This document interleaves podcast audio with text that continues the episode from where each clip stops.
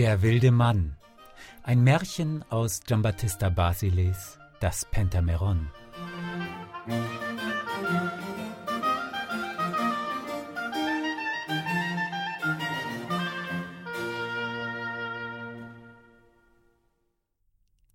Es war einmal in Maregliano eine wackere Frau namens Marcella die außer sechs unverheirateten Töchtern, welche lang waren wie die Hopfenstangen, einen so einfältigen, tölpelhaften Sohn hatte, dass ihm sogar der Schnee zu hart war, um einen Schneeball daraus zu machen, und er der wahre Gimpel aller Gimpel schien, weswegen auch kein Tag vorüberging, wo die Mutter nicht zu ihm sagte Was machst du denn in unserem Hause, verdammter Schlingel? Pack dich, du Klotz, marschier, du Pinsel, fort mit dir, du Unheilstifter! Geh mir aus den Augen, du Bärenhäuter! Denn du bist mir in der Wiege ausgetauscht und statt eines hübschen Kindchens, Püppchens, Täubchens, ist mir ein solcher dummer Jan, ein solcher Einfallspinsel hineingelegt worden, wie du bist. Aber mit all diesen Reden brachte Marcella nichts zustande, denn es ging ihm zu einem Ohre hinein und zum anderen hinaus. Da nun die Mutter sah, dass keine Hoffnung vorhanden war, dass aus Anton, denn so hieß der Sohn, irgendeinmal etwas würde, ergriff sie eines Morgens, nachdem sie ihm den Kopf, und zwar ohne Seife gehörig gewaschen hatte, einen tüchtigen Knüppel und fing an, ihm damit das Wams nach Noten auszuklopfen. Als Anton sich so ganz unerwartet durcharbeiten, krempeln und walken sah, riß er aus, sobald er ihr entkommen konnte, und lief so weit und so lange, bis er gegen Sonnenuntergang, um die Stunde, da man anfing, in den Laden des Mondes die Lichter anzuzünden, am Fuße eines Berges anlangte der so hoch war, dass er mit dem Himmel zusammenstieß. Hier sah er auf dem Stumpf einer Pappel neben einer Grotte aus Bimstein einen wilden Mann sitzen. Oh, steh mir bei, wie hässlich sah der aus. Er war ein ganz kleiner Knirps und nicht größer als ein Zwerg. Er hatte aber einen Kopf dicker als ein indischer Kürbis, eine blättrige Stirn, die Augenbrauen zusammengewachsen, verdrehte Augen, eine platte Nase mit zwei Nasenlöchern, die zwei Kloaken schienen, einen Mund so groß wie eine Kelter, aus welchem zwei Hauer hervorragten, die ihm bis an die Fußspitzen gingen, eine zottige Brust, Arme wie eine Garnwinde, Beine wie eine Bogenwölbung und Füße so flach wie die einer Gans. Mit einem Wort erschien ein Popanz, ein Teufel, ein hässliches Fratzengesicht und ein wahres Schreckgespenst, das selbst einen Roland hätte in Angst setzen, einen Achilles den Mut rauben und einen Bettelbruder abschrecken können. Anton aber, der nicht so leicht vor etwas in Furcht geriet, verneigte sich und sagte zu ihm Gott grüß euch, Herr. Wie geht's euch? Was macht ihr? Kann ich euch womit dienen? Wie weit ist es noch bis zu dem Orte, wohin ich zu gehen habe? Sobald der wilde Mann diese ungereimte Rede hörte, fing er an zu lachen, und weil ihm dieser sonderbare Patron gefiel, fragte er ihn Willst du in meinen Dienst treten? Worauf Anton erwiderte Was wollet ihr den Monat? Diene mir nur ordentlich, antwortete der wilde Mann, dann werden wir schon miteinander fertig werden, und du sollst bei mir ein lustiges Leben führen.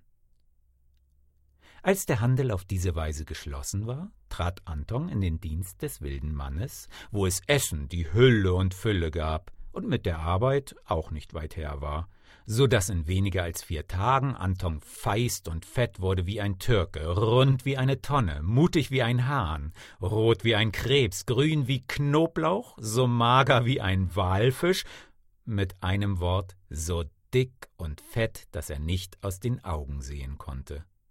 Es waren aber noch keine zwei Jahre vergangen, als ihm die guten Bissen zuwider wurden und er ein großes Gelüst bekam, einmal wieder eine Fahrt nach Hause zu machen und indem er an die Heimat dachte, wäre er fast auf der Stelle davongelaufen. Der wilde Mann, der ihm ins Herz schaute, sah ihm an der Nase die Unruhe seines Hinterns an, indem Anton sich hin und her drehte, als wenn er mit dem Allerwertesten auf Nadeln gesessen hätte. Er rief ihn daher beiseite und sprach zu ihm Lieber Anton, ich weiß, dass du großes Verlangen hast, die Deinigen zu sehen, und da ich dich so herzlich liebe wie mich selbst, so bin ich's zufrieden, dass du einmal zu ihnen reisest und deinen Wunsch befriedigst.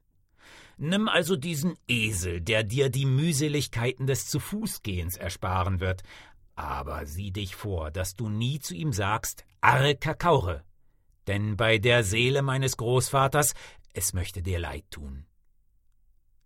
Anton nahm den Langohr, hing, ohne selbst nur Adieu zu sagen, seine Beine über denselben und fing an, darauf loszutraben. Er war aber noch nicht hundert Schritte vorwärts gekommen, als er auch schon von dem Grauen abstieg und sogleich sagte Arre Kakaure.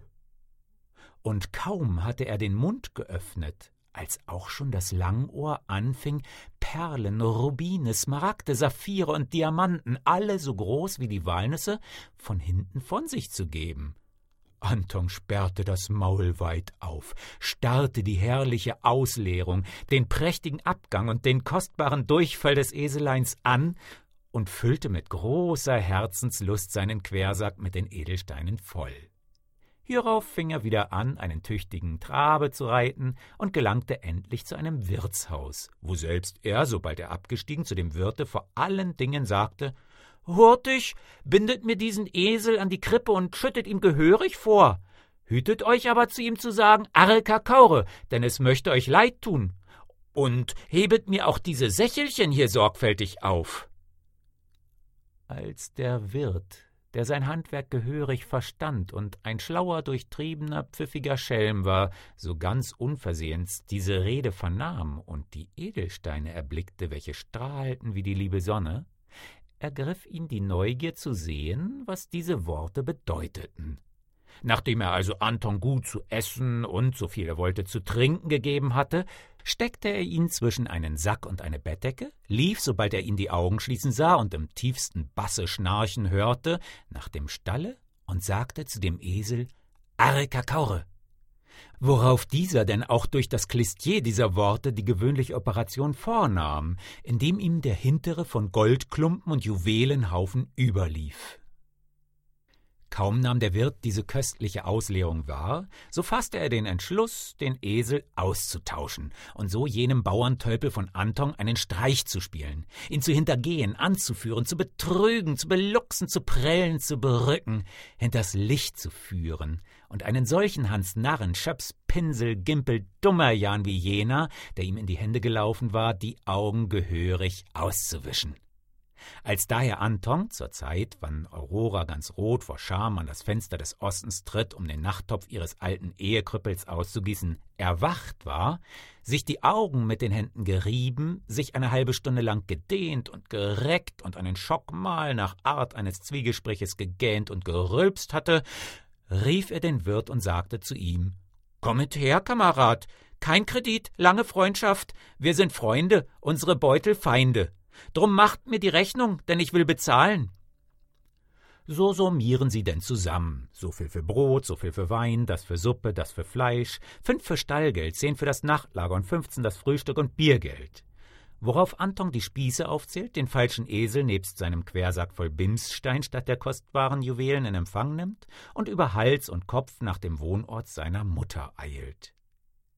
Ehe er aber noch einen Fuß ins Haus setzte, fing er schon an, aus vollem Halse zu schreien wie ein Zahnbrecher. Komm schnell herbei, Mutter, komm ganz schnell, denn wir sind jetzt reich. Mach Tischtücher zurecht, breite Laken aus, lege Decken auf die Erde, denn du wirst Schätze sehen. Die Mutter, außer sich vor Freude, öffnete also einen großen Kasten, in welchem die Ausstattung ihrer heiratsfähigen Töchter lag zieht ganz feine Laken, die man wegblasen hätte können, Tischtücher, die noch nach der Wäsche rochen, und Bettdecken, die einen bis über die Nase verhüllen, hervor und breitet sie alle säuberlich auf die Erde. Alsdann wird der Esel darauf gestellt, und Anton fängt an, sein Arre Kakaure anzustimmen. Aber Arre Kakaurde nur immer zu, denn der Esel kümmert sich gerade so viel um diese Worte als um den Klang der Laute. Gleichwohl wiederholte Anton diese Worte noch drei oder viermal. Da aber alles in den Wind geredet war, ergriff er einen tüchtigen Knüppel und fing an, das arme Tier so zu bearbeiten, gerbte und drosch und walkte es dergestalt durch, dass dem armen Grauen die Hintertür aufsprang und durch dieselbe ein gelber Fladen auf die weißen Tücher geflogen kam. Als die arme Marcella den Esel auf diese Weise überlaufen und statt in ihr armes Haus einen Strom von Reichtümern, einen zwar allerdings reichen, aber derartigen Strom sich ergießen sah, dass er dasselbe hätte ganz verpesten können, ergriff sie einen Knüttel, und ohne dass sie Anton Zeit ließ, auch noch seine Bimssteine zu zeigen, fütterte sie ihn mit einer solchen Prügelsuppe, dass er sich eilends wieder zurück zu dem wilden Manne auf den Weg machte.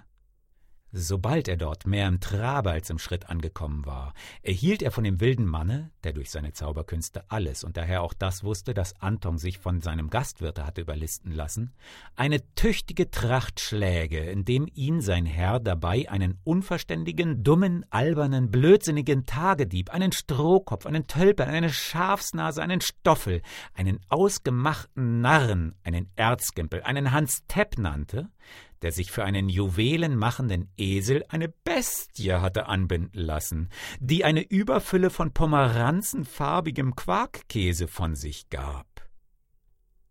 Anton verschluckte jedoch diese bittere Pille und schwor, dass er sich nie wieder, nein, nie wieder von einem lebenden Wesen würde eine Nase drehen und hinters Licht führen lassen.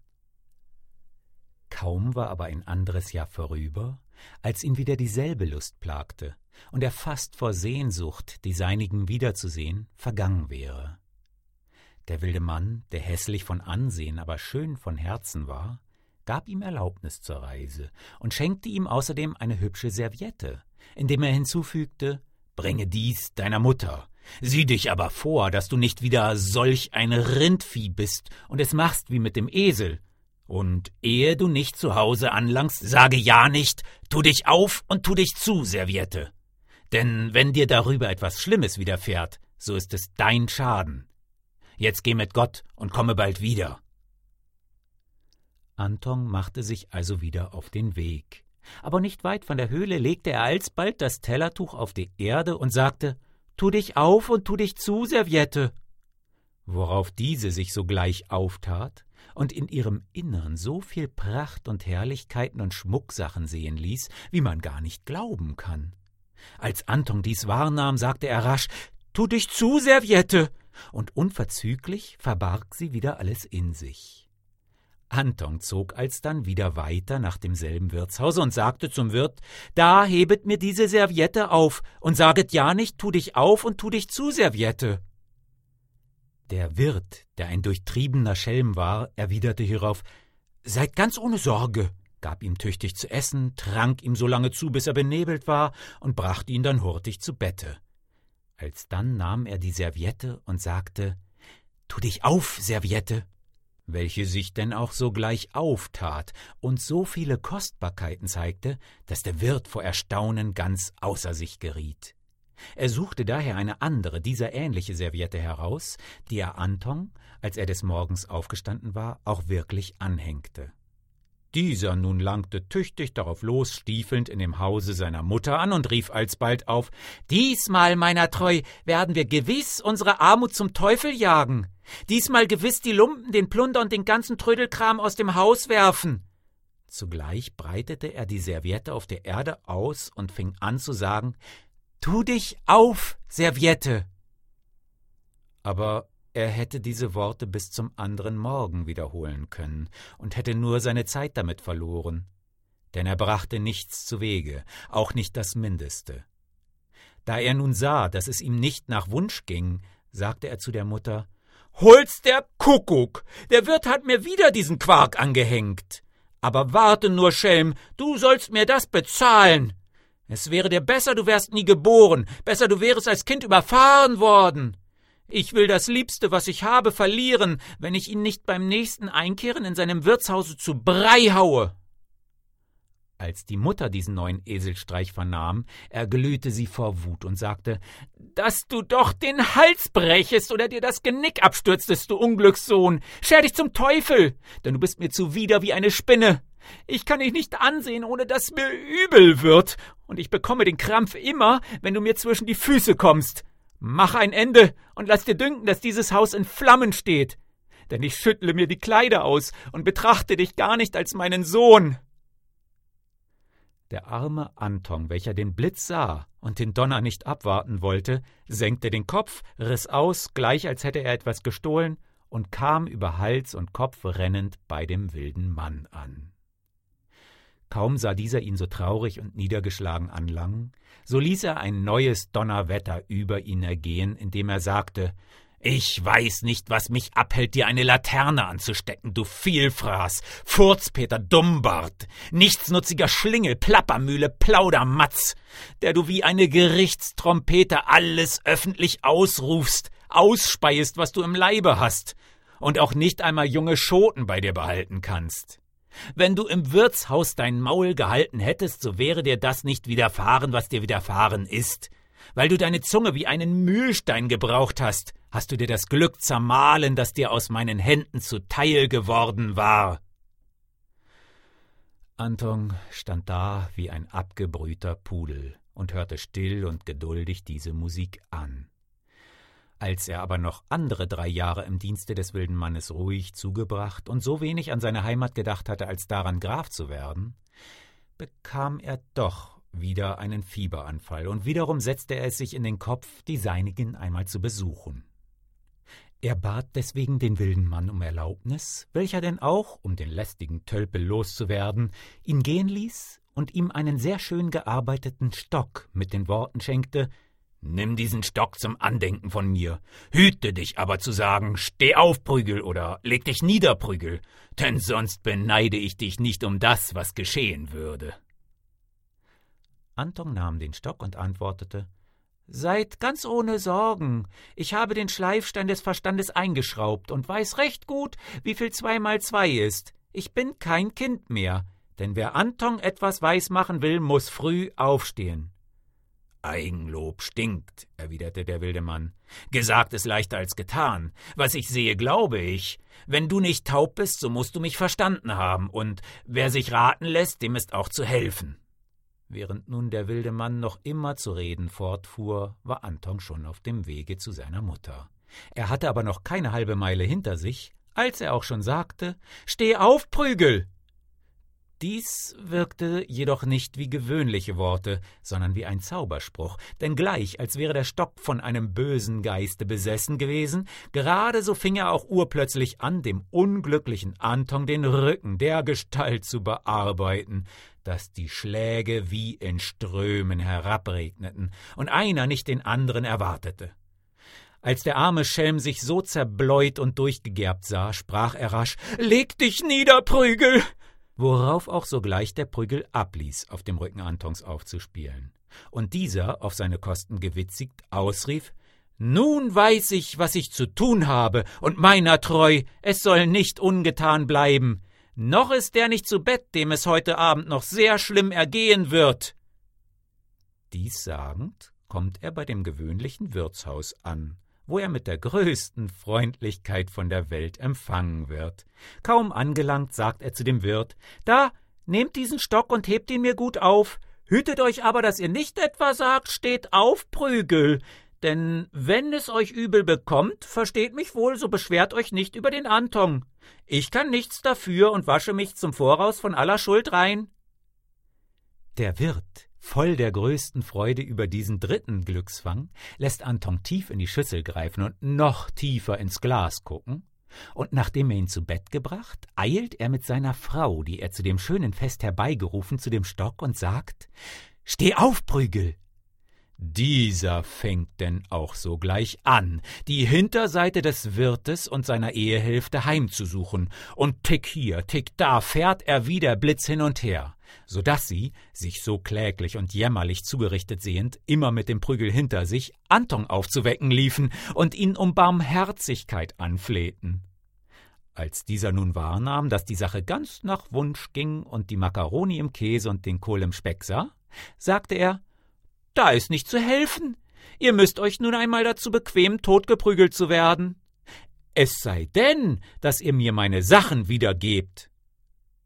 Der Wirt von den Schlägen fast zermalmt rief alsbald aus Nehmt alles, was ich habe, nur befreiet mich von diesem Dreschflegel. Und um Anton sicherzustellen, ließ er auch wirklich alles herbeiholen, was er ihm früher abgeluchst hatte. Sobald Anton das Seinige wieder in seiner Gewalt sah, sagte er Leg dich nieder, Prügel. Und dieser hörte auch sogleich auf und sank herab. Anton nahm nun den Esel sowie die anderen Sachen und begab sich damit zu seiner Mutter.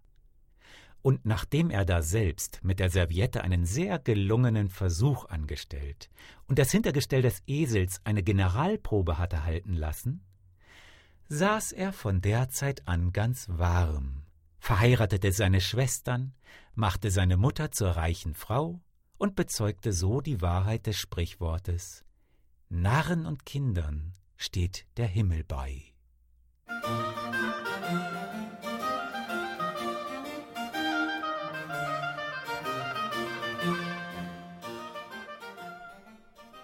Das Pentameron oder Das Märchen aller Märchen. Eine Märchensammlung von Giambattista Basile. Übersetzt aus dem Neapolitanischen von Felix Liebrecht. Sprecher Eckhard Bade. www.märchenkabinett.de